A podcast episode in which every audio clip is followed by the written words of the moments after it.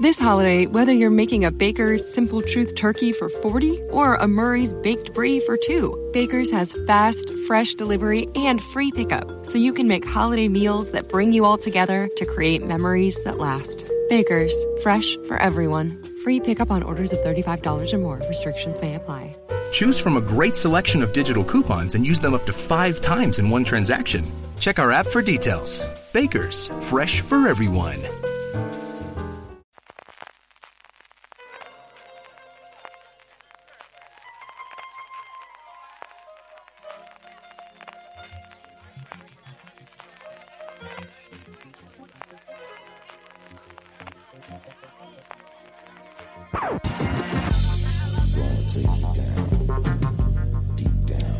Bienvenidos de nuevo a Streaming, el programa de Fuera de Series, donde cada semana repasamos las novedades y estrenos más importantes de las diferentes plataformas de streaming y canales de pago. Don Francis Arrabal, ¿cómo estamos? Pues fíjate, semana después del aniversario de Fuera de Series, segundo año de foreseries.com, ¿eh? que los podcasts llevan ya pues de toda la vida. 12 desde que existen añitos, los lo tonto, lo tonto, 12 podcasts. añitos. Desde 12 el origen añitos. del podcasting. Eh, y vengo de hablar una horita con Berto Romero, que está hablando Eh, de, la ya, segunda y no, tercera temporada. que no lo nos lo hecho. creemos. Así que no puedo estar más contento. Programa que además, el momento que ya están escuchando streaming se habrá colgado, ¿eh? porque se colgó el viernes pasado. Esto es la magia espacio-temporal, que lo acabo de grabar, pero, pero esto está escuchando más tarde. Así que muy contento, CJ, contentísimo. No Ya te veo, ya te veo. Tenemos además esta semana un montón, pero que un montón de noticias y de estrenos importantísimos. Yo creo que la semana, no te digo desde que empezamos streaming, pero sí de los últimos meses que yo recuerdo, en el que más dudas he tenido de cuál recomiendo de todo lo que hay. Yo sé que tú has hecho trampas para empezar, tú ya has tirado por la parte de mi padre, de cogerte dos como mínimo. y a mí me ocurre más o menos igual, porque iba viendo, este me interesa, este me interesa, hasta que llegamos al que dije, no, ya no hay discusión. Lo veremos con ella y con todas las novedades Lo de una peor semana. es que me he quedado con dos que tengo muchas ganas de ver, pero no que son las están que teniendo más. muy malas críticas. o sea que, a ver, pero tengo muchas ganas de ver al menos. Seguiremos con el Power Rankings que vuelve a tener poquitos movimientos, pero a ver los hilos y luego con las preguntas de los oyentes, aunque desde luego para preguntas tendremos muchísima más en el especial Gran Angular que tendremos esta misma semana que hemos hecho con preguntas de todos los oyentes con motivo, como decía Francis, y podemos empezar ahí del segundo aniversario de este nuevo, mejorado y renovado Fuera de Series con su página web, con su contenido en vídeo, con su cadena de podcast que celebramos el pasado 6 de marzo. Pues celebramos el pasado 6 de marzo este, este aniversario. Eh, mañana martes habrá un gran angular especial que, que comentamos. Bueno, recibimos preguntas de los oyentes por el aniversario y hablamos un poco de todo. No han preguntado mucho por los dineros. CJ, a la gente le interesan mucho los billets. Preguntan también por tu pedazo de televisión, de, de si es verdad que es tan grande como, como comentan. No lo es, no lo es. O sea, realmente no lo es. Es más grande todavía. Realmente no lo es, y os digo yo que no lo es, debería ser más. Hay mucha pared que ocupar ahí.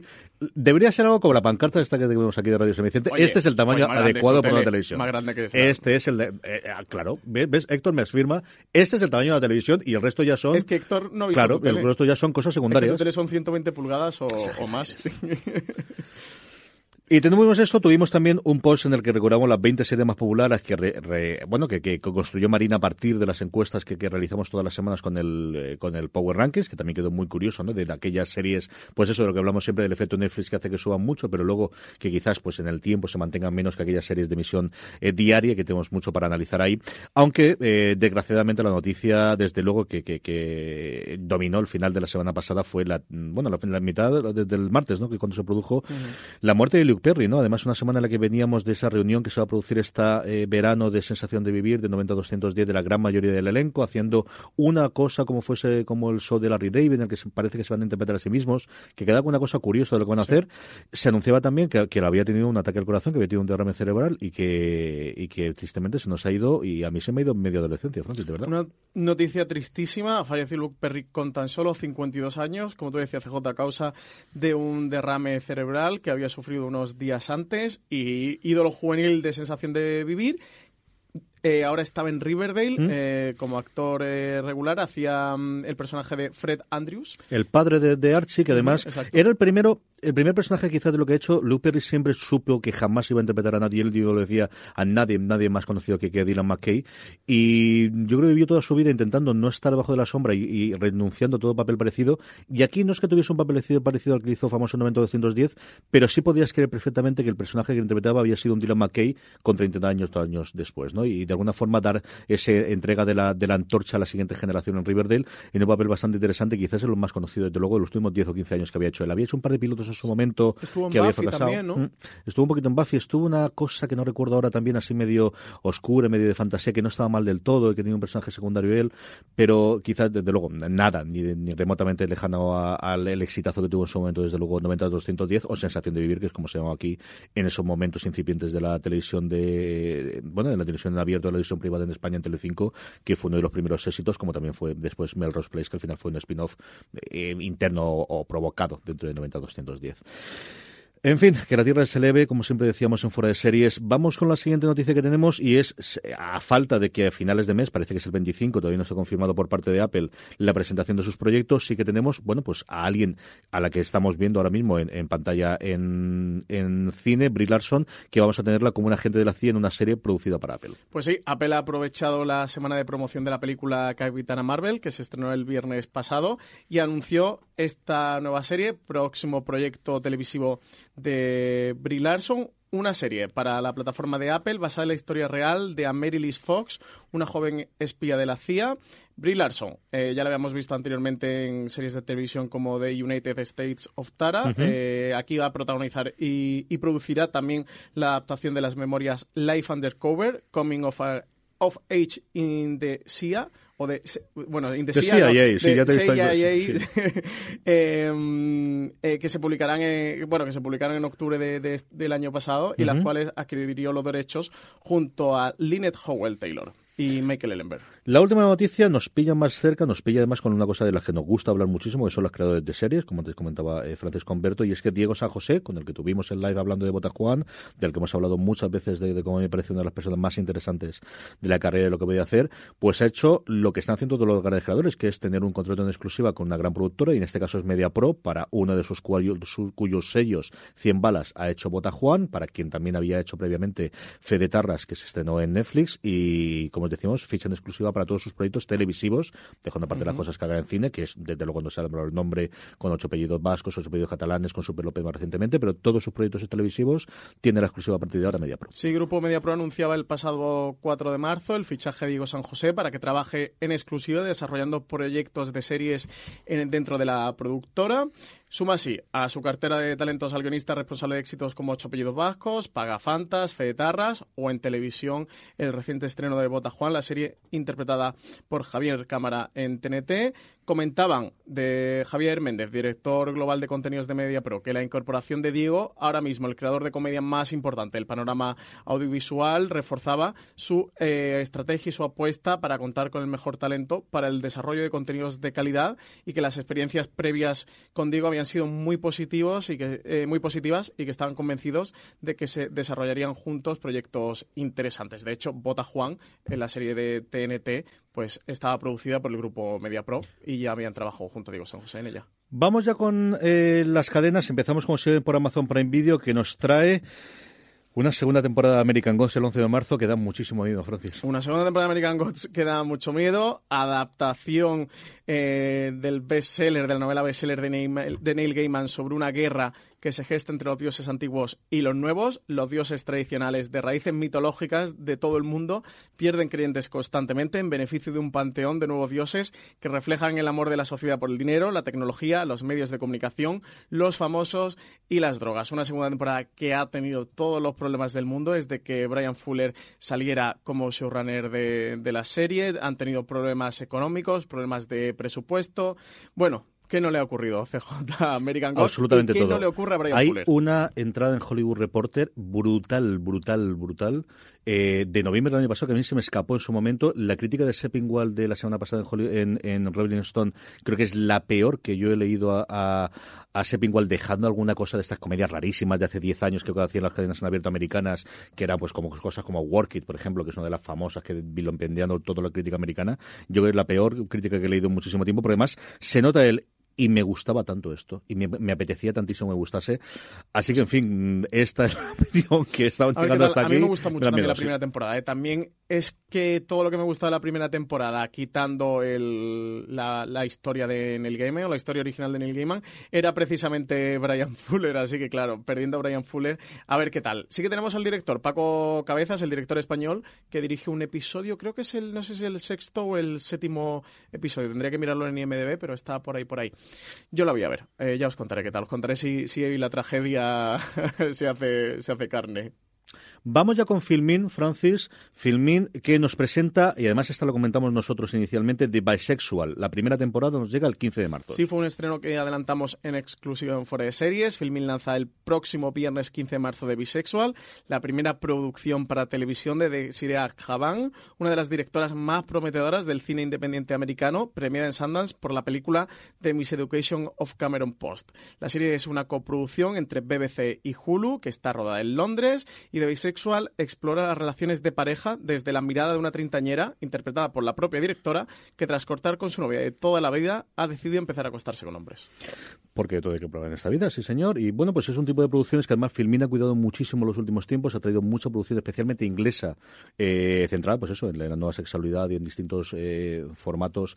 Y bueno, a ver, a ver qué tal les funciona. una, serie muy, muy para ellos. ¿eh? Directoras, creadoras que están al alza, que uno de los talentos jóvenes pujantes, así que yo recomendaría echar un vistazo a este bisexual, ¿eh? porque puede ser mucho más interesante lo que nos podemos pensar en un principio. HBO España, sí, que sí, que hay trailer de Juego de Tronos, que lo sabemos, que ahora lo comentamos, que no os preocupéis. Pero antes de eso, hay que hablar de una serie. Tenemos cinco minutos para comentar el trailer, ¿no, CJ? Tenemos cinco segundos para comentar el trailer, porque quién no ha visto ya el trailer del S. Pero bueno, aprovecharemos también para hablar de lo que estamos haciendo sobre Juego de Tronos en fuera de series. Pero antes de eso, una serie que o la gente que conoció en su momento Serial tendrá muchas ganas de ver y el resto yo creo que pasará, aunque con la moda del True Crime yo creo que puede funcionar.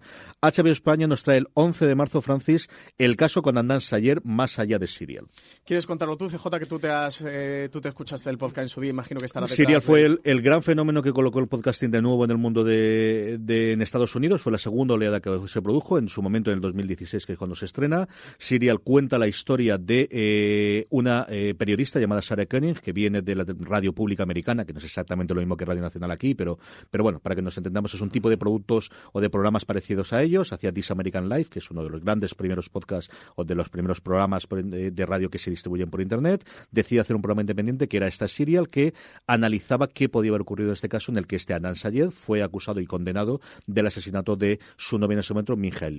Eh, el programa rompió absolutamente todas las barreras, fue la que puso el podcasting en boca de absolutamente todos. Ella se convirtió en una persona mediática total y absolutamente, con entrevistas en late night, con portadas de revistas, abriendo el marco. De hecho, Serial tiene dos temporadas después y nadie se acuerda de las otras Yo creo que junto a Hamilton puede ser el gran evento social, cultural, ¿no? De los Estados Unidos de, los últimos quitando 3, años. Marvel, las películas de Marvel y las del MCU, yo creo que al final cuando analizas y deporte, pues a lo mejor, pues sí, pueden ser los Golden Street Warriors o, o los Patriots, pero sobre todo porque venía eso, eh, muy similar a Hamilton en el sentido de que al final era una cosa muy centrada, sí, evidentemente existían obras en Broadway, pero no que capturasen el imaginario colectivo como, como lo hizo Hamilton. Y desde luego algo similar ocurrió en su momento con Serial.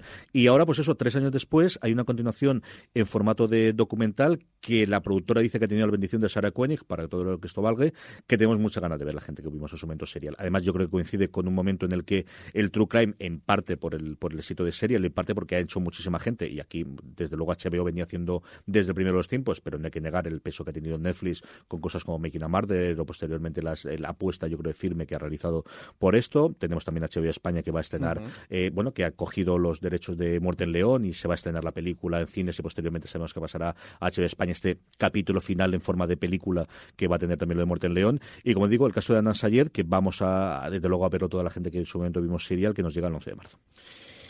Y toca hablar del Habla de Juego de, Tronos. ¿Qué te ha parecido? Eh... ¿Cuántas veces lo has visto? Que es lo primero de todo. Eh siete o ocho veces. No tantas, ¿eh? Una, una, por temporada que tiene Juego de Tronos. Yo creo que son pocas. O sea, creo que es de mente saludable. ¿No, CJ? ¿Tú estarías conmigo? Sí, hombre. Que, ver ocho veces no es de enfermo no, mental, ¿no? No, no, es de, estar mal de la cabeza solamente, pero enfermo todavía no. No tiene más. Hombre, yo creo que si tienes que analizarlo, que al final tenemos mis análisis y Álvaro... analizar. Y es que esto se... O sea, son ya muy cucos, ¿eh? Se las saben todas. Tienen puesto todas las pistas y todos los detalles y todo lo que estamos esperando para... Venga, que ya sabemos que tenéis muchas ganas de hacerlo. Esto lo sacamos y mataros por redes sociales para comentar. A mí lo que pasa cosas que me pilló fue el día del aniversario, ¿no? Cuando lanzaron el tráiler y estamos en mil tareas y no puedo hacer mi hilo de Twitter que quería hacer y ya era tarde. Eso sí, me tiré con Álvaro Nieva 20 minutos al teléfono media hora para hacer el artículo de fuera de series destripando todo lo que ocurría en ese tráiler. ¿eh? Yo logré evitar todo hasta que llegué a casa, que estaba reventado de base ese día, pero quería ver un pantalla grande y con Lorena al lado, porque claro, le digo, he visto el tráiler antes que tú, mal, lo he visto en el móvil. Yo sabéis que soy totalmente astemio y creo que cada cual, eh, agnóstico por este tipo de cosas, de poder ver cualquier tipo de, de producto en cualquier sitio. pero, son me personas. pero me apetecía verlo en pantalla grande. ¿Qué crees que te diga? Son personas. ¿Me hubiese pedido otra necesidad o algo así? Bueno, pues pega mucho la pantalla y más o menos son las mismas pulgadas cuando la tienes delante de la vista, pero, pero esta me apetecía verlo en pantalla grande y, con sonido no sin pasarse, porque yo creo que las crías están acostadas cuando llegué yo, pero bueno, lo pudimos ver. En 120 pulgadas. Está muy bien, está muy bien. La verdad es que está muy. La, aquí la gran duda, ¿cuántos más crees que van a hacer? ¿Crees que van a hacer alguno más? ¿O nos vamos a quedar con este? Pues te diría. En la fecha que estamos, yo creo que está bordeando el desastre. ¿eh? Estamos al 11 de marzo, la serie recordamos que se estrena el 14 de abril, la madrugada para nosotros del 14 al 15, queda un mes. No sé decirte si nos van a dejar con esto y además ya es tráiler directamente. Acuérdate que solo han lanzado un teaser. Dos teasers. El primero que no había nada. el primero el, de los ya lleveros el, el, este, el segundo. Que era el de las piezas del... Hello, I'm Tom Standage, host of The World Ahead, the podcast from The Economist that explores the future. Over eight weekly episodes, starting on November the 28th, I'll be talking to Economist journalists and special guests to get expert insights into the year ahead. We'll explore critical themes from soaring inflation and the impact of the war in Ukraine to chaos in the energy markets and China's uncertain post pandemic path. Topics include Has China peaked? What does the war in Ukraine mean for the fight against climate change? How will economies cope with looming recession? Will passwords be replaced by pass keys? And just how exactly do forecasters predict the future? Join us to sharpen your foresight with the world ahead from The Economist. Start listening on your podcast app. This holiday, whether you're making a Baker's Simple Truth turkey for 40 or a Murray's Baked Brie for 2, Baker's has fast, fresh delivery and free pickup, so you can make holiday meals that bring you all together to create memories that last. Baker's, fresh for everyone. Free pickup on orders of $35 or more. Restrictions may apply. Choose from a great selection of digital coupons and use them up to five times in one transaction. Check our app for details. Bakers, fresh for everyone. El tablero de ajedrez y el segundo que ya sí que he mostrado un poquito. Yo creo, tengo la sensación que se va a quedar con este trailer, porque además el trailer han sacado mucha cosa. Yo estoy ¿eh? contigo. Mucha, mucha, mucha cosa. Recomendarles el análisis, evidentemente, de Álvaro Nieva para fuera de series y luego de Ringer, mis queridísimos Malo y Rubén y Jason Concepción, que han hecho, bueno, pues el análisis de un trailer de dos minutos, una hora y cinco minutos Pues, de programa, de analizando el trailer como debe ser, ¿no? Y están divertidísimos, divertidísimos en el canal de The Ringer en vídeo, que además luego lo colgarán en audio, pero vale la pena verlos a ellos dos en, en vídeo. Y luego, dos noticias que me han dado muchísima alegría, desde luego, en, en- de contratos y de cosas en, en- en HBO. La primera internacional es que Philip Waller-Bridge va a hacer una nueva serie para, para HBO que se va a llamar Corre, Run. HBO da luz verde eh, a esta temporada, esta nueva serie, Run, un proyecto creado por Phoebe Waller-Bridge junto a Vicky Jones, una de sus colaboradoras habituales, escrito por Jones y con Waller-Bridge en un papel recurrente. La serie ha sido descrita como una comedia romántica con toques de thriller para la que ya están eligiendo los actores que interpretarán a sus protagonistas. Tendremos a Merritt Weber, que la hemos podido ver en Godless o en Ursiyaki, y a Don Hal Gleason, que lo hemos podido eh, ver en Les Despertar de la Fuerza o Ex Máquina. Que mal he dicho Dom Hal Gleason, eh, pero bueno, es más o menos aproximadamente. Eh, aquí tenemos eh, a Ran, que sigue a Ruby, una mujer que vive una vida monótona hasta que un día recibe un mensaje de texto de Bill, su exnovio de la adolescencia, en el que le invita a cumplir el pacto que hicieron entonces, abandonarlo todo y escapar juntos. Nuevo proyecto para Phoebe Waller-Bridge, una de las creadoras creo más interesantes de la actualidad. Tiene la serie Fleabag, en España se puede ver eh, a través de Amazon Prime Video, una serie de la BBC, y luego hecho para BBC América, Killing Eve, esa serie que nos gusta a todos tanto y que estrena su segunda temporada ya mismo, ya en abril. De hecho, esta parece tener ese punto entre comedia romántica y thriller, justo que es Fleabag la comedia romántica y el thriller que supone Killing Eve. Un Fleabag que ya comenzó su segunda temporada de emisión en Inglaterra, que aquí tendremos que esperar a que llegue la segunda, y un Killing que está ahí, que parece ser de las poquitas que se van a enfrentar en emisión con, con Juego de Tronos. Y luego la otra, hablando de creadoras también, yo creo que la duda era cuándo iba a fichar a alguien a Isabel Coixet para hacer una serie. Y mira que Isabel Coixet es con poquito y con tranquilidad y con el este, pero yo creo que la idea que se ha planteado de este foodie love o amor de foodies, ¿no? Del final de gente que le gusta la comida, creo que es un gran planteamiento para el tipo de cosas que ella sabe hacer bien, en una cosa controlada que no vaya a ser la típica, te iba a hacer una película, pero está en varios trozos, ¿no? Chico, a mí me interesa, de verdad que yo cuando me dices una serie de Isabel Coixet, venga, la tenemos que ver porque es ella, pero después de la sinopsis y de lo que cuentan de, de HBO España, esta es una confirmación directamente de HBO Europa, evidentemente, realizada la negociación a través de Miguel Sarbat para HBO España, este Foodie Love me llama bastante la atención, Francis. Aquí tenemos eh, este proyecto que, como comentamos, es eh, el último en conocerse de HBO España. Isabel Coixet ha escrito y dirigirá eh, la serie compuesta por ocho episodios de media hora, se llamará.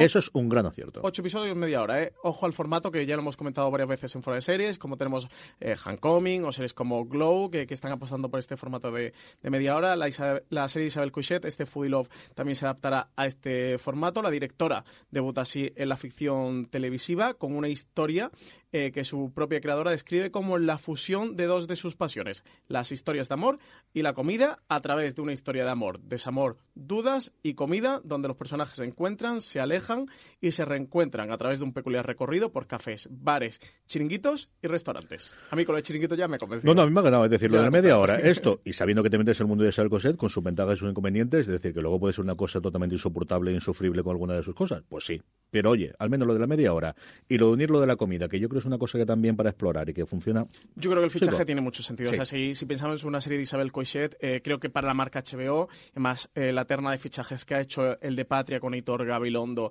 tener luego a Alex de la Iglesia con la serie 30 monedas y ahora Coixet con este Foodie Love, me parece un- una triada de proyectos, desde luego, de lo más interesante para salir con tu producción propia al mercado. Son España. tres de los de, yo creo, que si hiciésemos una, una lista de 10 nombres de quién podrías tener aquí en medio, dejando Patria que quizás es más la obra en su momento y en su circunstancia, pero sí, bueno, pues que es lo siguiente de Editor Gabilondo. Pero les de la Iglesia y Isabel Coixet es de las dos personas. Es decir, si hubiésemos tenido la terna de quiénes son los cinco directores ahora que Movistar Plus es original, estaría- Alex de la Iglesia... te iban a salir por ahí en medio, está clarísimo. Les falta Pedro. Pedro llegará. Acuérdate, ¿te acuerdas aquel rumor de la serie Netflix? Me acuerdo perfectamente, momento? me acuerdo un perfectamente. macutazo por ahí de un Yo creo que Pedro llegará. No lo sé cuándo o cómo estará la cosa, pero a mí, sobre todo porque de una vez que ya está Sorrentino, ya la cosa empieza a ir. Se abre cuando- la veda. En cuanto a tres o cuatro de los amigachos de alrededor de, de la cosa así y sea cool y tal, yo creo que sí que llegará. Movistar Plus, Francis, lo primero que tenemos es, bueno, pues uno de los grandes estrenos también de la semana, madre mía, como viene el 15 de marzo, The Good Fight estrena su tercera temporada el 15 de marzo. La espera llega a su fin. Diane, Maya, Luca y el resto de la firma de abogados regresan en la tercera temporada de Good Fight, que se estrena el 14 de marzo en Estados Unidos y de forma simultánea en exclusiva en Movistar Series. Diez nuevos episodios de la aclamada serie de Robert y Michelle King. En los nuevos episodios, Diane Lohar se esfuerza por averiguar si es capaz de oponer resistencia a un gobierno completamente desbocado sin perder la cabeza en el intento. Una serie que cada vez se va pegando más a todo lo que está ocurriendo en Estados Unidos y hacerse eco de la administración Trump. Y además CJ una serie que ya me ha dicho María Santoja de esta te vas a ver la tercera temporada conmigo, episodio a episodio, aunque no hayas visto las dos anteriores.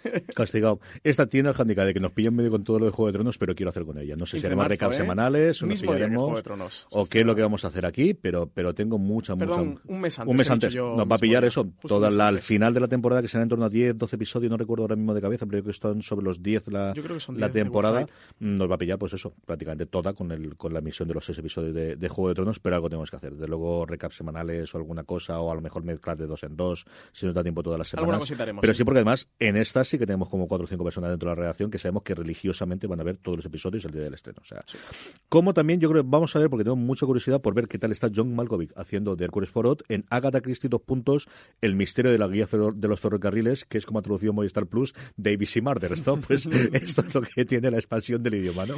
Yo, la verdad, eh, para España me quedaría con, con Agatha Christie, el misterio, el misterio de la calle de ferrocarriles, porque Davis y Murders no, no es para muy pillarlo.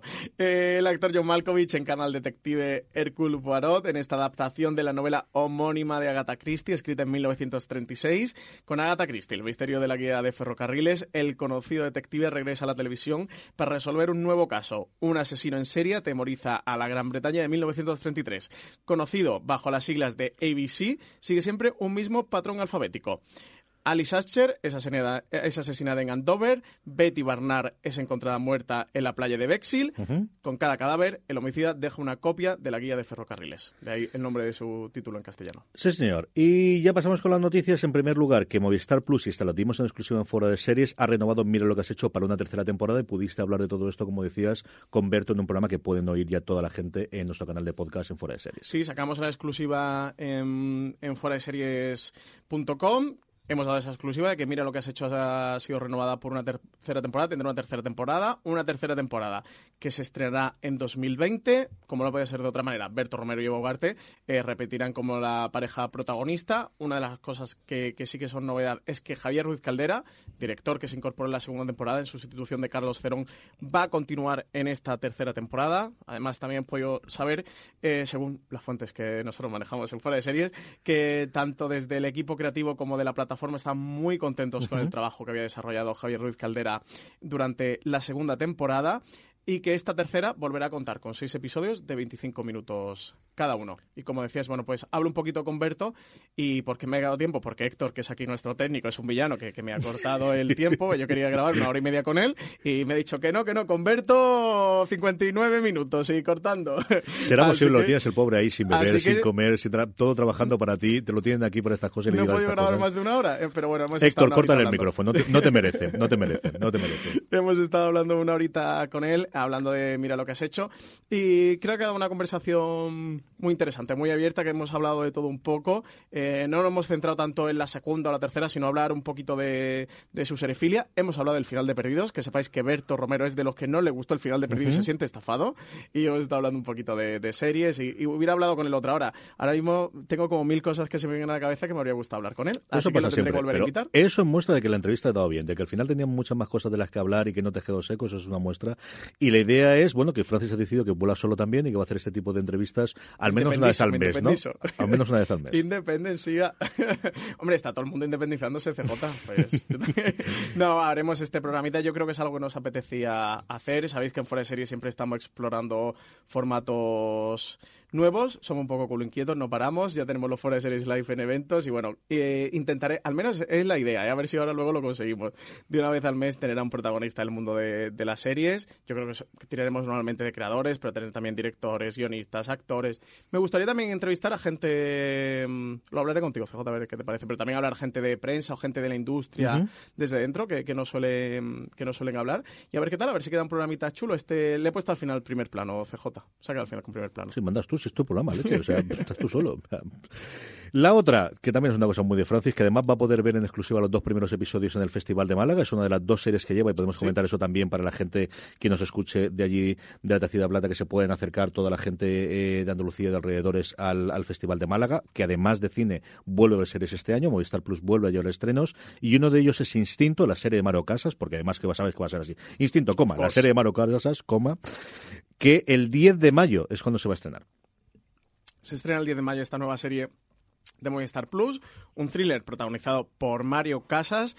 Que se ¿Y su hermano también? Escribe por su hermano también y por Ingrid García Johnson. Está producido por Bambú eh, Producciones con, con, Ramón Campos eh, a la cabeza. La serie eh, se define como un medio camino entre 50 sombras de Grey y Shame. Shame es la película de, Michael Fassbender. No sé si la, has visto. No la he visto, pero sé cuál Pues es una película muy chula. Eh, sí que os recomiendo que, la veáis. De hecho, Mario Casa en una entrevista, él decía que era más Shame que 50 sombras de Grey, que yo creo que es el referente que todos tendremos en la cabeza, en la cabeza al definirla como un thriller erótico que con el que están definiendo este instinto. Yo la podré ver porque en el Festival de Málaga la pasan el domingo, 17 de marzo Así que el domingo la veré. porque el sábado pasan gigantes, si no recuerdo mal. El lunes pasan gigantes. Pasan el domingo Instinto, el lunes pasa la segunda temporada de Gigantes. Eh, lo que sí quiero mirar, ¿cuántos episodios he Yo creo que dos. ¿Dos recordar, sé al menos una de ellas seguro. Recuerdo la nota de prensa que echaban dos, no sabría decirte si era de Gigantes. Es que no sé si hay un pase, aparte del de prensa normal, si luego hacen un pase largo con toda la temporada o con cuatro episodios. Me suena porque me lo han comentado, ¿eh? pero tampoco. No, no el programa del festival, que como voy con mil cosas no tengo tiempo de mirar el programa del festival. Pero bueno, eh, nada, lo comentaré comentaremos en el próximo. Sí, yo creo que a partir de ahí va a empezar toda la, la, maniobra, toda la, bueno, la, puesta de largo de, presentación. Yo creo que van a utilizar muchísimo reclamo de Mario Taxas, muchísimo las fotos, ya de las fotos que nos ha pasado ya prensa juegan mucho, sí, con esos referentes que decía Francis. A mí lo que más me ha recordado que buscaban, y habrá que ver después el peso que tiene la serie, es muy ahí WhatsApp, muy con las máscaras, muy con, con la máscara. Acabo de caer, ¿eh? no lo había llegado a pensar nunca. Ahora que decían las fotos, estaba pensando en Ace Al menos por, por esa parte de lo que hemos visto, que no hemos visto todavía nada de vídeo. Hemos visto imágenes, nos han pasado, yo creo que eran veintitantas imágenes aproximadamente de, de, fotos, alguna de rodaje, pero sobre todo de. con Mario sin camiseta. Pero como tiene que ser, es decir, que, que aquí todos sabemos a lo que está jugando. Y cuando yo tú también dices, toda esa cantidad de fotos. Todas. O sea, yo no iría con ropa. Pues si tuviese el cuerpo de Mario Casas, o sea, esta cosa, pues que se lo coman los gusanos, habrá que ser lo humano, está clarísimo. Y a ver qué tal funciona el resto del, eh, bueno, de, la serie, ¿no? Al final es una apuesta de algo distinto de lo que hasta ahora he venido haciendo Movistar Plus, que yo creo que tiene cabida. Bambú, también, meterse en este thriller erótico así, drama y tal, pues... Que no es el único thriller medio erótico que vamos a tener, porque vamos a tener Toy Boy en Antena 3, que evidentemente con las limitaciones de en abierto, aunque en España la limitación en abierto no es lo mismo que en Estados Unidos, tampoco nos engañemos, ¿no? Sí, sí, aquí en España somos bastante abiertos. Para, la parte de sexo, ¿eh? fuese para violencia, podría funcionar para otra cosa, pero el sexo aquí desnudos hemos tenido... Hombre, está Matadero Antena 3, que también ha sacado violencia, o sea, que, aquí en España para el prime time A esas horas, también es un prime time a las diez y media de la noche, ¿no? también es está ahí el hormiguero con trancas y barrancas. A estas cosas es lo que ocurre. ¿Qué esperas tú de este instinto, Francis? Pues me resulta curioso el proyecto, ¿eh? Además, bueno, está Que últimamente nos ha traído ficciones de mucha calidad.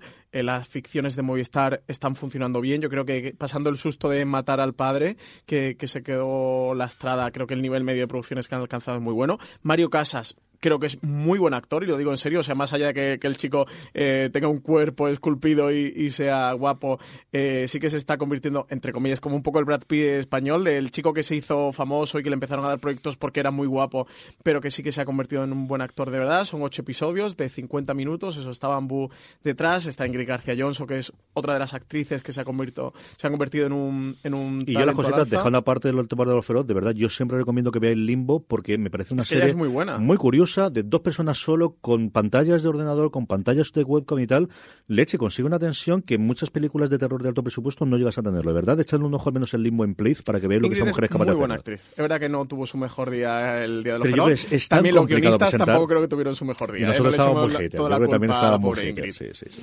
Pero yo, yo le tengo ganas a Instinto, ¿eh? os, os, confieso que tengo ganas de verla y eso la veré en el festival, así que os contaré un poquito por fuera de series. ¿Qué tal? Vamos a ir con el resto, evidentemente, nos queda Netflix, nos quedan cadenas abiertas, cable, la recomendación de todo esto, porque todavía nos quedan los demás y ya veréis la cantidad de estrenos que tenéis. El Power Rankings, acabaremos con las preguntas de los oyentes, pero es el momento de dar las gracias a nuestro primer patrocinador de la semana. Cuando un misterioso virus amenaza con extenderse en una remota ciudad ártica, una inspectora de policía y un virólogo trabajan conjuntamente para cazar al sádico asesino que lo propaga.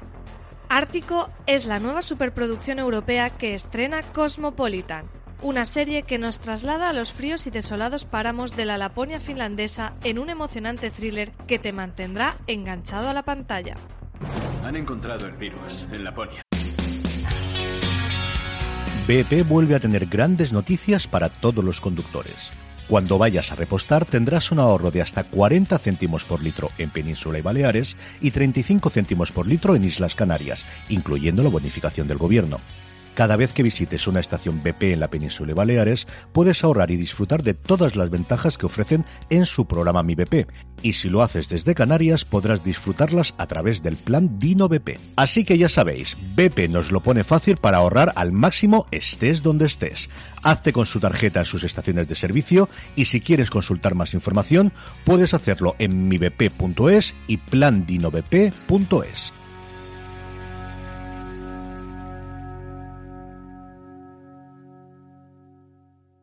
This holiday, whether you're making a Baker's Simple Truth turkey for 40 or a Murray's Baked Brie for two, Baker's has fast, fresh delivery and free pickup, so you can make holiday meals that bring you all together to create memories that last. Baker's, fresh for everyone. Free pickup on orders of $35 or more. Restrictions may apply.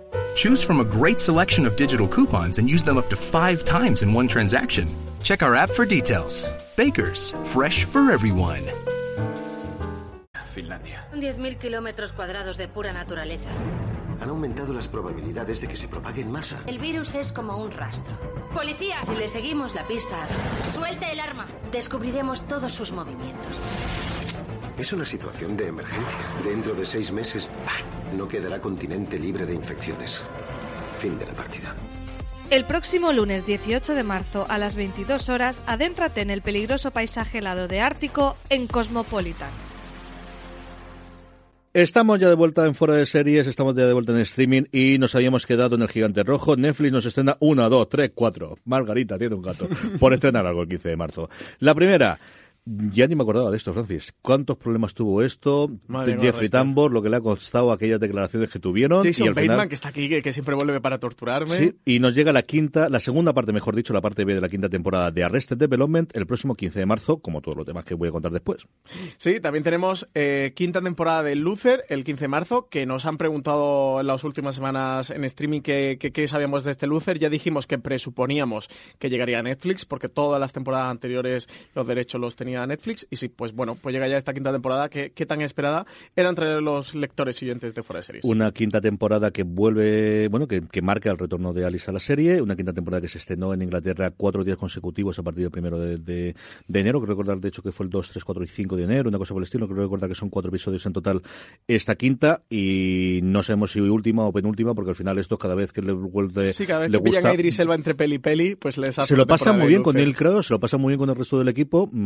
Eh, Ruth Wilson, que venía muy cabreada y rebotada, ha salido con un... La verdad es que, como de Afer se ha deshinchado tanto, no se habla mucho, pero ha salido bastante complicada del rodaje. El último año no desapareció, no está nada claro qué leche ha pasado ahí en medio para que saliese de la última temporada de Afer. Y esta quinta temporada, como os digo, que nos llega finalmente a Netflix porque nadie tiene los derechos. En su momento, creo recordar que era XN la que tuvo los derechos de las primeras dos temporadas de emisión y luego ¿De- de aquello se cayó. No, no, de, de No. Luther. Ah, en de su momento la estrenaba Ostras, no relativamente rápido y luego nada, no sabemos sé. si son derechos internacionales o directamente solo para España quien se lo ha quedado eh, Netflix y lo estrena ahora la temporada completa, como decía Francis, el 15 de marzo. Tercera serie para el 15 de marzo es Amor, Muerte y Robots, Love, Death and Robots. Esta cosa tan, tan loca de animación con dos personas detrás de los mandos, interesantísima de las cosas que han hecho detrás. Podéis ver alguno de los teasers en su Instagram y ya yo en la página web también aparecen los trailers y tiene pinta de ser, pues eso, una serie de antología, en este caso de animación, muy rollo por un lado Black Mirror, terror, ciencia ficción.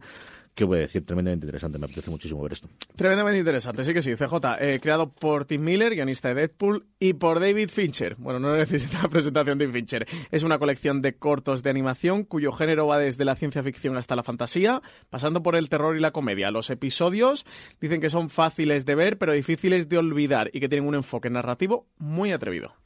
Y por último, doblete de Idris Elba, que sí que es cierto que teníamos Luther, que al final no es un estreno como tal, sino que nos viene a España después del este, porque la que sí que nos llega el 15 de marzo es su eh, serie para Netflix, Turn Up Charlie, dar, tira para arriba Charlie, en el que él hace de un personaje ficticio que es un DJ fracasado siendo Idris Elba. Eso no existe, simplemente. O sea, no puede ser algo fracasado Sí, y Idris Idris Elba fracasa en una Flash frase, no puede funcionar. Ya está fallando la ficción. no compramos el argumento. La serie muestra la vida de un DJ en apuros y eterno soltero que encontrará su última oportunidad para el éxito cuando se convierte en el canguro de la hija de su mejor amiga famosa. ¿Tú crees que Idris Elba va a ser mm, un La DJ mejor en amiga de y eterno soltero? En fin, nos lo tomaremos como unicornio y ya está. Eh, noticias. Netflix tiene varias. La primera, yo creo, una gran sorpresa, porque esto Gabo en vida decía que no, no tenía nada, no tenía ninguna intención de que 100 años de soledad se adaptase. Es cierto que entonces pensaría mucho más en una película que en una serie. Y finalmente Netflix ha llegado a un acuerdo con los herederos de, de Gabriel García Márquez para hacer una miniserie basada en la obra del Nobel en 100 años de soledad. Netflix ha anunciado que ha comprado los derechos de 100 años de soledad para rodar una miniserie en español sobre el libro que supervisarán los hijos del escritor Rodrigo García y Gonzalo García Barcha. El primero es un guionista y director que se ha labrado un nombre en la televisión y en el cine independiente estadounidenses con trabajos como En Terapia o A dos metros bajo tierra. La plataforma no ha adelantado nada más sobre el proyecto. Se sabe que se va a rodar en Colombia y poquito más. El anuncio se hizo a través de Twitter. Hay un pequeño vídeo, una creatividad que si os pasáis por fuera de series.com, como todo el contenido que comentamos siempre en streaming, bueno, pues podéis ver este pequeñito teaser o esta creatividad que han hecho en torno a 100 años de soledad. Rodrigo García, de verdad, en terapia fue al final uno de los responsables y Showrunner, no recuerdo si de todas las temporadas o de la primera, que al final yo creo que es la mejor de todas las que tiene en terapia, él estaba metido y es una persona que, que, como decía Francis, que no es alguien que llega aquí simplemente a controlar, que es alguien que lleva tiempo haciendo producción audiovisual y especialmente en televisión, que también es una de las cosas que me interesa de aquí. La evidentemente gran noticia, cada vez que se nombra Netflix y dineros, pues eh, todo el mundo tiembla y todo el mundo dice me voy a dar de baja y luego sabemos que todo es mentira, pero bueno, que se anuncia la próxima subida de precios de Netflix, empieza a haber alguna filtración de esto menús que te sale para hacer probaturas de AB, que alguien que se va a dar de alta le aparecen los precios nuevos. Como suele ser normal de la casa, mantienen el básico, el de una única cuenta con, con el todo en, SD, eh, se mantiene los 7,99 y a partir de tiene una subidita ligera, la de dos cuentas con HD y la más conocida por todo el mundo, la de aquella donde combinamos y compartimos las cuentas, que todos nos conocemos, tampoco nos engañemos. esa es la que tendría la subida teóricamente más acusada, eso sí, todavía por debajo de esa, yo creo, barrera psicológica de los 20, de los 20 euros. Sí, sí, sí, nos va a tocar quitarnos de un par de cañas más al mes, o de una caña si la queremos con tapa, CJ. A principios de año ya Netflix subió sus tarifas en Estados Unidos, Alemania y varios países de, Latinoamérica. España se quedó fuera en aquel momento del cambio, pero parece que no por mucho tiempo. Ya estarían testando eh, subidas de entre 2 y 4 euros según el plan escogido el plan básico, que recordemos que solo permite una pantalla y la calidad en SD, se mantendría a 8 euros. Este sí que no lo tocaría, mientras que la tarifa estándar, que es la que tiene dos pantallas y ya sí que pasa a HD, pasaría de 10,99 euros a 12,99 euros, subiendo 2 euros, y el plan, el plan premium pasaría de 13,99 a 17,99. Se quedarían esos 18 euros, como tú dices, por debajo de la barrera psicológica de los 20 euros. Y por último, eh, The Sinner, una serie que originalmente en Estados Unidos es de USA Network, pero que aquí vemos a través de Netflix con sus dos temporadas, que ha renovado por una tercera. Hace dos años, The Sinner sorprendía con una propuesta diferente en una serie protagonizada por Jessica Biel. El recibimiento fue suficientemente bueno como para que USA Network decidiera apostar por ella otra vez y ha vuelto a ocurrir de nuevo. Eh, tras el segundo caso del agente Harry Ambrose, interpretado por Bill Pullman, los comentarios fueron más discretos, pero al parecer suficientes como para que The Sinner cuente con la confirmación de una tercera temporada. Cada una de las temporadas trata un caso completamente distinto que implica actores nuevos y una historia diferente. Así que mientras que la primera temporada se trató la complicada vida de una joven que sin más eh, avisos eh, de golpe mató a alguien aparentemente desconocido. En la segunda entramos en una comuna que habitaba en un entorno cerrado con sus propias normas a través de la vida de uno de los niños de la comunidad. Y en esta tercera el caso partirá del aparentemente rutinario eh, caso de un accidente de coche que destapará un crimen que pondrá en riesgo la seguridad del propio Henry Ambrose. Vamos con cadenas en abierto y una cosa que esperábamos pero que no teníamos confirmación hasta ahora es que Yellowstone, la serie una de con las que nació Paramount Network con el, renaming y el cambio totalmente de criterio en Estados Unidos, también va a ser Paramount Network de España la que nos traiga la primera y también las siguientes porque está confirmada por una segunda temporada. Yellowstone, la serie encabezada por eh, Costner, por, por, Kevin Costner. Por Kevin. Se me ha estaba con Nick Costner, no sé por, qué. Kevin, no, no sería el Kevin, chico. Un desastre. la cadena eh, Paramount Network ha anunciado que se ha quedado con la primera temporada, ya emitida en Estados Unidos, y la segunda, que se verá a lo largo de 2019 en Estados Unidos, de la serie Yellowstone, serie creada por Taylor Sheridan, autor reconvertido a guionista y director que se hizo conocido por sus guiones de Sicario, Comanchería y Wayne River, tres auténticos peliculones. Eh, las dos últimas, además, son western modernos cuyas sensibilidades se trasladan a, la serie, centrada en la familia Dutton, propietaria del mayor rancho de ganado de Estados Unidos. A la cabeza de ella se encuentra John, que debe lidiar con las presiones que recibe del Parque Natural y la Reserva India limítrofes y con todo tipo de problemas para sacar adelante su propiedad. Y como tú decías al principio, CJ está protagonizada por Kevin Costner. Tuvo críticas bastante más que buenas en, Estados Unidos. Yo le tengo unas ganazas que no te puedes ni imaginar. Paramount sí que ha anunciado que, la estrenará en primavera, a lo largo de primavera, esta primera temporada no tenemos de momento día concreto, lo seguiremos contando por aquí en Fuera Series. Yo de verdad que le tengo unas granazas a Yellowstone que no os podéis ni imaginar. Y por último, en Canales de Candle tenemos una noticia, pero qué noticia, el fin de una era, bueno, el cambio de la guardia tenía que llegar a algún momento y es que la serie original que hizo el cambio en Estados Unidos de la CW, la que creó lo que después tomó su propio nombre como el Arrowverso, Arrow va a terminar, confirmado ya, en su octava temporada. Pues se nos va, Robo va a terminar con su octava temporada el año que viene y lo hará con una entrega mucho más breve de lo que nos tiene acostumbrados, pasando de una veintena de capítulos habituales a solo diez.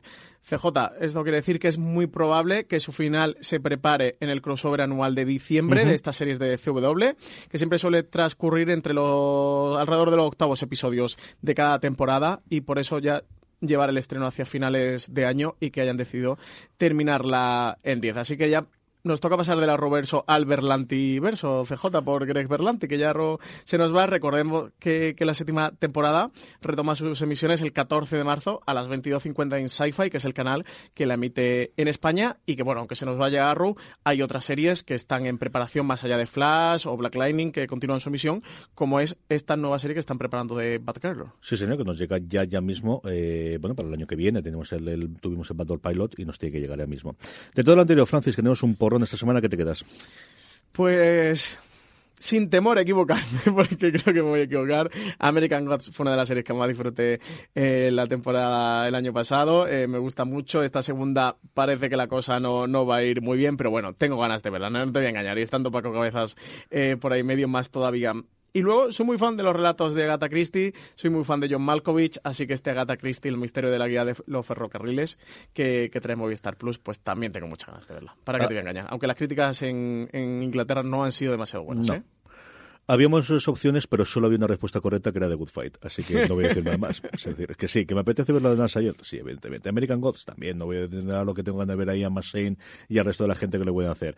¿Qué voy a contar de lo de Turn Up Charlie y volver a ver aquí a Idris Elba? O lo de Agatha Christie, que yo soy muy, muy fan desde pequeñito. Pero es que está The Good Fight, así que lo dicho, había muchas opciones y solo una respuesta era la correcta. Hay que ver la tercera temporada de The Good Fight y ya está. Ian McShane, ¿cómo te puede salir una serie mala con Ian McShane? De verdad, American Lo que contaba esta buena mujer, Leslie Goldberg, que además es la que hace ahora el programa, eh, el podcast oficial de, Hollywood Reporter, que está muy curioso. Hacen cinco noticias y dura unos 35 minutos con Diane Feinberg todas las semanas. De los follones que habían tenido internos, de las peleas que había tenido el showrunner, que habían apartado totalmente con Ian McShane, el cómo Orlando Bloom lo habían tenido que meter con un contrato de más de como actor como guionista para no tener movidas con el sindicato de ediciones por la cantidad de cosas que habían estado haciendo los actores metiendo directamente, llegar hasta el punto de que estaban inventándose los diálogos y entonces podían tener una movida con el sindicato porque estaban creando guiones, no te lo puedes imaginar si no lo lees. y eso era octubre fíjate el tiempo que ha pasado. además, este era el gran proyecto de Stars, ¿eh? o sea, el proyecto en el que Stars está gastando la pasta todos los años, junto a Counterpart, Counterpart eh, cancelada, eh, American Gods con estos mimbres. Tirado Orlander. Te queda tirado Orlander y ya está. En fin, nosotros lo que vamos a tirar es con el Power Rankings. Vamos a hablar ya de las series, vamos a hacer el listado de las series que más está viendo toda nuestra audiencia. Como sabéis, el Power Ranking lo hacemos todas las semanas a partir de una encuesta muy sencillita que os colgamos en fuera de series.com, pero que si queréis contestar sí o sí, la forma más sencilla es que os unáis a nuestro grupo de Telegram, telegram.me barra fuera de series, donde 900, sí, estamos ya en 900, oscilando para arriba y para abajo, pero sabemos que vamos a batir ya las 900, vamos ya por los 1000 dentro de el grupo de Telegram, eh, comentan diariamente, ahí es donde Marina Such, cuando realiza la encuesta todas las semanas, os lo cuelga, os notifica y nada, en cuestión de 10 segundos podéis poner las tres series que más os han gustado de esa semana, que es la forma en la que elaboramos todas las semanas el Power Rankings, y posteriormente también tenéis un campo para hacernos las preguntas, que es con lo que terminamos siempre en streaming. Francis, empezamos con una nueva entrada y es una serie de las que tengo tantas ganas de ver, que además ahora tenemos el hype por las nubes en la redacción, porque Valentina, que no la había visto, se ha puesto con ella y está totalmente a tope, de Magicians, que en España se puede ver en Sci-Fi y ocupa el puesto número 10 de Power Rankings. Y novena posición para Muñeca Rusa, serie de Netflix eh, creada por Natasha Leon y Amy Poehler, que ha caído cinco posiciones, pero que sigue todavía en el top 10 de nuestro Power Ranking. Nos queda un mesecito para que vuelva, pero la gente está volviendo a ver los episodios y saber cómo quedaron los Stark, cómo quedaron los Lannister, cómo quedaron los todo demás. Sí, sí, no os estoy engañando. Juego de Tronos en la octava en nuestro Power Rankings, más vista, aún mes vista todavía del estreno de su última temporada. Yo también la estoy volviendo a ver, ¿eh? eh séptima posición para Counterpart, eh, la serie de Stars que precisamente hablamos hace muy poquito, que se puede ver en España a través de HBO y que no sabemos qué va a ocurrir con esa tercera temporada, porque Stars se la ha cancelado, el creador está intentando que alguna otra cadena se la quede y poder continuar con ella, pero de momento no sabemos qué va a ocurrir. Uno de los dos grandes éxitos del gigante rojo este año, Sex Education de Netflix, ocupa el puesto número 6. Y quinta posición para The Expanse, CJ, la serie que desde que entró en Amazon Prime Video se está colando en nuestro Power Ranking todas las semanas. ¿eh? Hemos hablado de ella antes, Francis ha hablado muchísimo más de ella todavía con Berto Romero. Mira lo que has hecho, eh, tiene una entrada fulgurante en la lista, eso sí se queda justo, justo antes del podio y es que ocupa la serie exclusiva de Movistar Plus el puesto número 4 del Power Ranking. Esta no quiero presionar a nadie, pero la semana que viene la quiero en el top 3, ¿eh? La semana que viene la quiero arriba. ¿Cuál quitas de las tres? ¿Cuál quitas de Tercera posición para The Umbrella Academy. Esta, hay que tirarla, ¿eh? The Umbrella Academy no hay que tirarla. De hecho, estamos ya cuajando el review, ¿eh? De esta haremos review. ¿Cómo la llevas, CJ? Yo la tengo a punto de terminar y tengo a alguien más que también la ha visto. Me quedan tres, creo recordar que es. Ahora y está por ahí Miguel Pastor, que también le dije que se lo fuera liquidando. Yo creo que podemos hacer. Antonio Rivera me dijo Antonio que también Rivera la leída porque la había visto porque quería escribir una cosa y habló con Marina el otro día, así que podemos hacer A ver una si nos cosa interesante. me apetece mogollón. Y yo el segundo cómic estoy ya a punto de terminarlo, el del tomo de Dallas. En el puesto número ¿No se merece tu familia lo mejor? Entonces, ¿por qué no los mejores huevos? Ahora, Egglands Best están disponibles en deliciosas opciones. Huevos clásicos, de gallina libre de jaula y orgánicos de Egglands, que ofrecen un sabor más delicioso y fresco de granja que le encantará a tu familia. En comparación con los huevos ordinarios, Egglands Best contiene la mejor nutrición como 6 veces más vitamina D, 10 veces más vitamina E y el doble de omega 3 y B12. Solo Egglands Best. Mejor sabor, mejor nutrición, mejores huevos. Visita egglandsbest.com para más información. Número dos, bueno, pues eh, el, uno de los dos grandes exitazos este año de Maser Ali, True Detective, su tercera temporada, la que ha vuelto a reconciliar la crítica con la serie antológica de Nick Pizzolato. Una serie que sabéis que podemos ver aquí en HBO España y también en Movistar Plus, es de esas series que originalmente tenía el acuerdo con Canal Plus y que todavía emiten eh, en las dos plataformas. True Detective se queda a un puesto y se queda en el puesto número dos del Power Rankings. Y en primera posición, la mejor serie que se está emitiendo actualmente en CJ.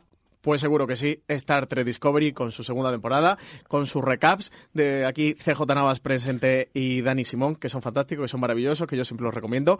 Pasaros por los podcasts de Fuera de Serie y escucharos esos recaps. Y hombre, y miraos Star Trek Discovery, que mola mucho. Sí, señor, y que además está justo ya al punto de inflexión de mitad de la temporada, con personajes, con cosas, con eventos, y, y intentamos coger. Es cierto que pedimos un poquito el, el paso de los recaps eh, al final por culpa mía, entre el viaje a Barcelona, que luego se nos complicó, pero más o menos estamos volviendo a recuperar e intentamos grabar todas las semanas antes de que se emita el siguiente episodio en la medida de lo posible.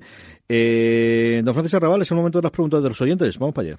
Pues tenemos la primera que, que no es pregunta ni nada, es solo piropo al lago, CJ, pero tú sabes que cualquier pilo- piropo y los Sí, sí, por hay lo sabéis. que- Esto entra, esto es por vía directa, esto no pasa ningún tipo de procedimiento ni filtro. Charles Lecamura nos dice, soy buenísimos, Francis, a curarse del constipado. Pues Y ha sido que te lo han dicho, lo ha hecho, ¿no? Fíjate, ¿Ves? arreglado. Es que eres tan buen mandado. Arreglado, Eres tan buen hombre, a chiquillo mí para se dice que somos buenísimos CJ, pues me, Pues habrá que curarse. pues me da subidón. Claro, si no fuese así, pues no se curaría. Pero como se lo han dicho, pues se cura. Más cositas. Big Little Lies nos dice que hola, os sigo en streaming todas las semanas y entro a la web todos los días. Si solo pudierais escoger una serie, ¿cuál sería? Y dice que no hagamos trampas. Ella o él cree que se quedaría con Big Little Lies. Pero ¿cómo, cómo hacemos trampas? Explícame lo de las trampas porque me ha dejado muy loco. Ah, esto. porque digamos, porque hagamos un Don Carlos, que digamos Ah, siete, que digamos siete. que solo No, podemos no. coger una. Vale, nos está diciendo Una que lo, que se conoce fuera de series como que no hagamos un Don Carlos. Si al final me tengo que quedar con una, pensando en que voy a ver muchas veces y es la única que pudiese ver, claro, que me faltan las premisas de qué quiere decir que solo elija una.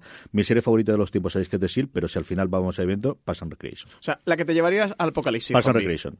Que no me cansaría de ver 28 millones de veces la segunda, Sí, la tercera, la cuarta te puedes Pues, volver. Sería más complicado, sería más complicado. Sí, eh, yo si solamente hubiera que quedar una serie, eso, esta para mí es de Apocalipsis Zombie, no sé si me quedaría con cómo lo conoció vuestra madre. Es que, pero Parks, a lo mejor me quedaría con Parks. Pues ya me estoy haciendo Carlos. ¿Cómo conoció vuestra madre? PJ Cleaner con una nuevas variantes del nombre. que nos Sí, esta vez Peter JMC Cleaner ya el pobre no sabe qué ponernos, ¿eh? Para que lo metamos en el Power Ranking. Nos pregunta que si vemos la posibilidad de que YouTube finalmente venda en el futuro sus series a Netflix u otro, que sería una manera de sacarle partido una vez las tenga finalizadas. Aquí hay dos movidas. Una, no sé Netflix, no sé en este caso YouTube si tiene los derechos de emisión por una serie de años o si los produce ella. Yo creo que son productoras externas y no sé si le han vendido la exclusividad de, de para siempre o ocurre como alguna de las series originales de Netflix en las que no tiene los derechos para toda la vida. A lo mejor Cobra Kai era de años. Sony, ¿no? ¿Me suena? Claro, es que al final la productora tiene que ser otra, pero ahí dentro de que sea otra, es decir, es que Netflix nunca ha tenido producciones, ha empezado a tener hace un año. Sí, o sea, realmente Netflix Producciones como productora ha sido ahora. Otra cosa era cuál es el estatus o, o la, la estructura del contrato. Ellos tenían series originales, por ejemplo, House of Cards, que era de Sony, que la tenían contratada una serie de años y que luego podía desaparecer o podían quedarse los derechos internacionales y venderlos, que es la forma en la que llegan aquí originalmente. Y luego, por otro lado, es eh, el que pagase una cantidad superior por quedarse con todos los derechos ad eternum hasta que se acabe el sol o hasta que mm, colonicemos otros planetas y no vayamos. Entonces, esa es la parte en la que yo mm, personalmente desconozco de cuál es el acuerdo que llegó YouTube con todos los, los proveedores.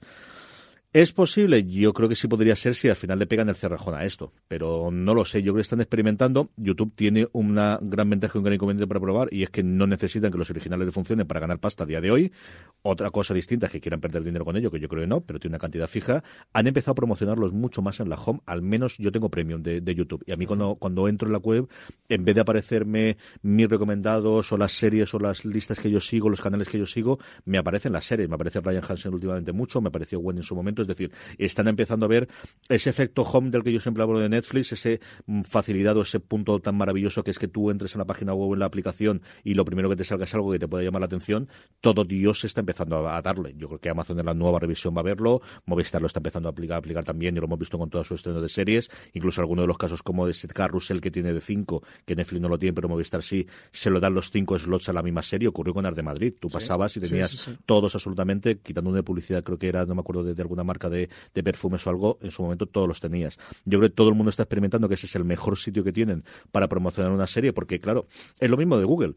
¿Por qué funciona también Google? Porque tú cuando hacías una búsqueda en Google y te salía eso, tú ya tenías el impulso inicial de que quiero buscar una fontanero para que me repare. Y entonces funcionaba bien.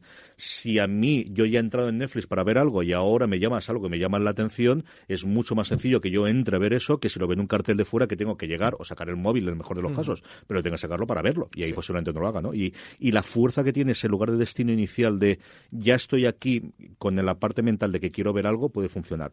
Por otro lado, centrándome en la parte de, de si la va a vender, no sé, en función de cómo lo tenga, a ver qué ocurre con esa ideita que tenían de hacer distintas ventanas de promoción en función de que la gente pague o no pague, a ver qué ocurre con el este, sí que sabemos que han dado un parón total a, la, a las series y yo creo que ahí tendremos la piedra de toque con el estreno de la segunda de Cobra Kai. No es por hacer ni el, ni el homenaje a PJ Cleaner que un poco sí, ni el troleo Marina que un poco también.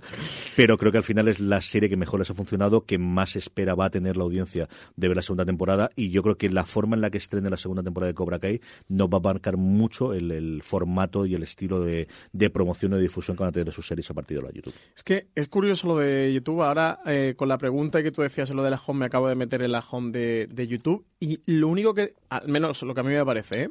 es eh, aquí a la izquierda una pestañita, que es la cuarta, que es la de Originals. Te sale inicio, tendencias, suscripciones y la cuarta Originals antes que biblioteca. Pero a mí, por ejemplo, en todo la home, y mira que hago slide hasta el final, no me parece absolutamente pero ahí ¿Estás estando logueado o estando sin loguear? No, estoy logueado, estoy logueado con mi perfil, que además yo tengo también. Tengo YouTube, eh, gracias a ti. que tengo YouTube Premium. Eh, no, no, estando logueado, ¿eh? No me aparece ni un carrusel ni absolutamente nada. Y claro, teniendo series originales y que no la promociones en tu home, que es ¿Es la, ¿Puede ser la home más potente del mundo mm, por encima de Google? Es quitando la Google? segunda o la tercera lugar de, destino, desde luego. Espérate, mira, voy a cerrar yo, mientras está hablando con eso, y damos la siguiente pregunta, voy a entrar en YouTube desde el principio para que veas, cuando te sale en, el iPad, y que veamos lo que hay. Aquí nos sale directamente películas. Lo primero que me sale en el iPad... Ah, pero te has metido en Premium. Sí, sí, sí. Ya, pero digo no estando en Premium. Sí, sí, sí, estando, vamos, logueado, ¿eh? Pero la interfaz normal de YouTube... Esto es lo primero que tú entras. Tú ah, cierras YouTube, y lo primero que tengo yo ahora es una serie llamada Sherwood, de animación, que me sale de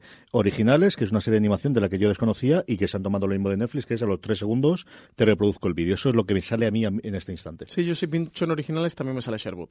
La segunda me sale Weird City, la tercera... Claro, al final yo creo que eh, a lo mejor han empezado por la aplicación y, luego la de allí. Mientras voy a sacarlo pues también en el móvil, lo voy a probar en el móvil. Pues Aquí eso, es ver qué va a hacer YouTube. Eh, ya dimos la noticia también en Fuera Series hace, yo creo, un par de, tres meses, ¿no? Quizás de, un poquito el giro eh, que, que, tomaba. Sí, pero la noticia al final lo que te decía es: hemos pisado el freno, no vamos a preguntar más y no tenemos ni puñetera idea de cómo vamos a De qué vamos a hacer, ¿no? Ni, cuál va a ser la estrategia. Bueno, parece que están redefiniendo, replanteando un poco todo lo que va a ocurrir con YouTube. En cualquier caso, no nos faltan plataformas. y la pregunta de BJ, creo que si veíamos la posibilidad de que, de que series de YouTube eh, se vendiera a Netflix u otros, ay, me extrañaría mucho eh, de que Netflix quiera compartir. O sea, a día de hoy, eh, que, un, que alguien que tiene vocación internacional, o sea, pensaros que no es un Stars o no es ni incluso un CBS o Access, que es que YouTube está en todo el mundo y su Originals está en todo el mundo. Que lo vendiera a una plataforma no le ve mucho sentido, ni incluso por la propia Netflix o HBO quien lo comprara, porque al final es... Es un producto de segunda mano. Exactamente. Complicado. Totalmente.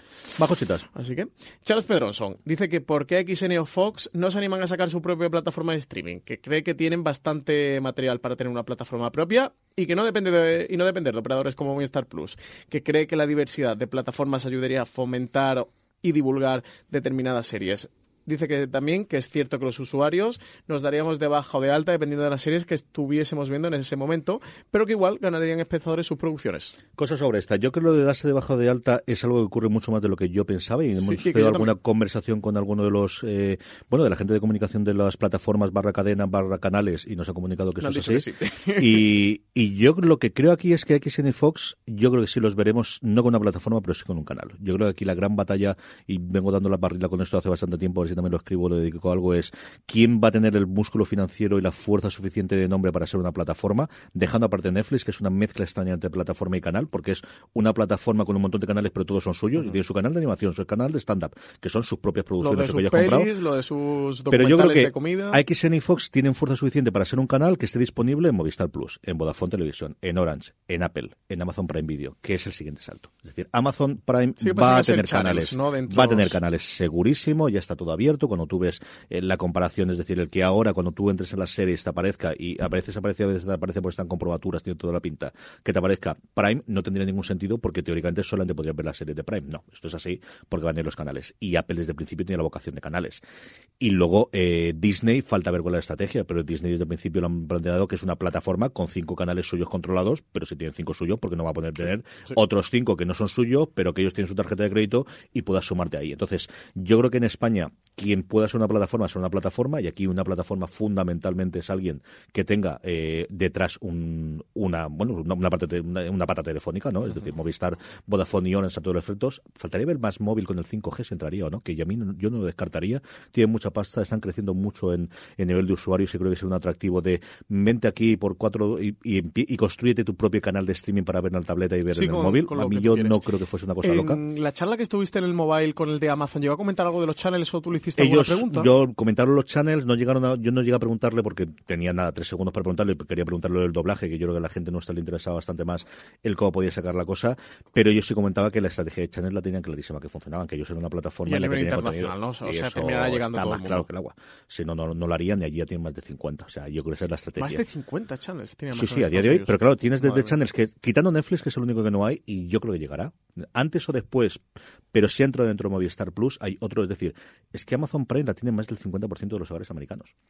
Es que el, el tener El sumas... Prime contratado. El Prime contratado. que es el servicio este de Sí, sí, el suscripción 99 con dólares al año, o no sé, son El 119 ahora. 50% de los americanos El tienen 50% Prime. de los hogares. Madre mía, qué locura. Claro. Bueno, sí, de hogares, claro. Claro, es que tienes un servicio en dos horas en el, en el este. eh, todo- Sí, porque ahí todo- tienen como el Prime este que es como... Tienes el Prime Now para las, los, los lugares, eh, tienes su servicio dentro de dos horas en las, en las grandes Que urbes, tienes un montón de cosas más. Y luego, pues la otra parte fundamental que es el crecimiento de los altavoces inteligentes, que en Estados Unidos es una barbaridad ahora, hay como 40 Sí, millones con de los. Alexas. Claro, fundamentalmente los ecos, que, que, que son los suyos, ¿no? Con el servicio de Alexa detrás. En fin, pues, pues todo esto. Yo creo que da tiempo una pregunta más. Esto es una cosa para ver mucho en tranquilidad. Yo creo que se va a mover mucho, sabremos algo más a final de año. A ver cuando llegue Apple. Nos queda nada, cuestión de tres semanas si todos los rumores apuntan, y yo creo que es fácil entender que va a ser así. Eh, si van a venir con canales en España, que yo creo que sí, si desembarcar en España entrarán con canales propios. AXN y Fox ya tienen ese AXN Now y ese Fox Now, que al final no es más que replicarlo. Sí, hasta ahora han ido de la mano de Vodafone inicialmente y luego Movistar, pero es ese mismo contenido, ya lo tienes para Aquí el caso es que al final tienes una operadora que te está asegurando un- que, que tú firmas un contrato y te asegura X cantidad de dinero al año, con la cual tú te haces tu presupuesto y al año no, a varios años, porque el contrato no lo haces año a año, sino que ya es a varios años vista, que al final AXN y Fox, pues imagino que harán sus buenos contratos con Vodafone y con Movistar y es que es decidir dar el salto. Este dinero seguro que me está dando Movistar y Vodafone A, yo ahora tengo que vender mi propio producto. Hasta este momento Y es muy. Movistar o Vodafone se lo están vendiendo y ahora tienen que pasar ellos a venderlo y a, y a conseguir dinero por suscripciones una a una. Es lo que tú dices, puedes ganar más o puedes ganar menos. No, lo que tienes es el contrato ahí. pero al final un contrato con un cliente que te dé la cantidad de dinero, bueno, pues al final HBO lo tiene con Vodafone Sí, por y una, una razón. seguridad y, muy y grande, nadie, con todo mi respeto para que sea Fox, a lo que queremos muchísimo, pero siguen sin tener el nombre detrás de un HBO. Es decir, si hasta HBO al final llegó a acuerdo de exclusividad con uno de los de las de las telefónicas, en este caso Sí, con, con Vodafone. Por algo será, evidentemente.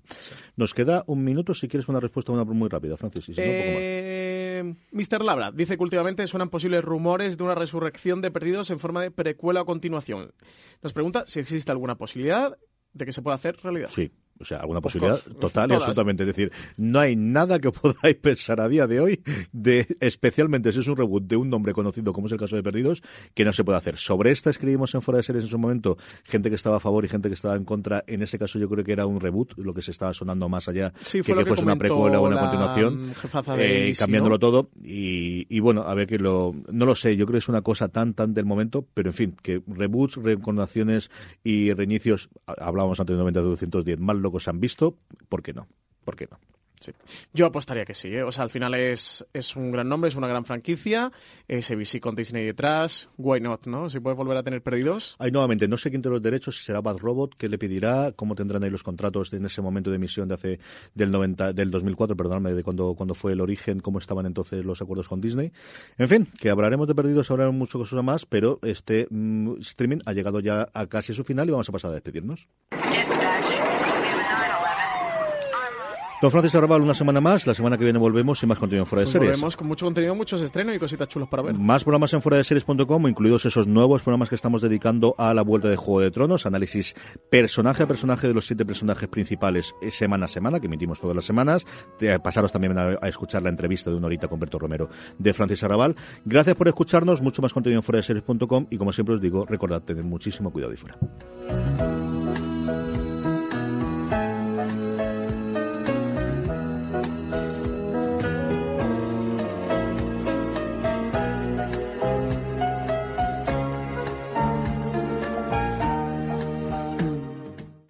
This holiday, whether you're making a Baker's Simple Truth turkey for 40 or a Murray's Baked Brie for two, Baker's has fast, fresh delivery and free pickup, so you can make holiday meals that bring you all together to create memories that last. Baker's, fresh for everyone. Free pickup on orders of $35 or more. Restrictions may apply. Choose from a great selection of digital coupons and use them up to five times in one transaction. Check our app for details. Bakers, fresh for everyone.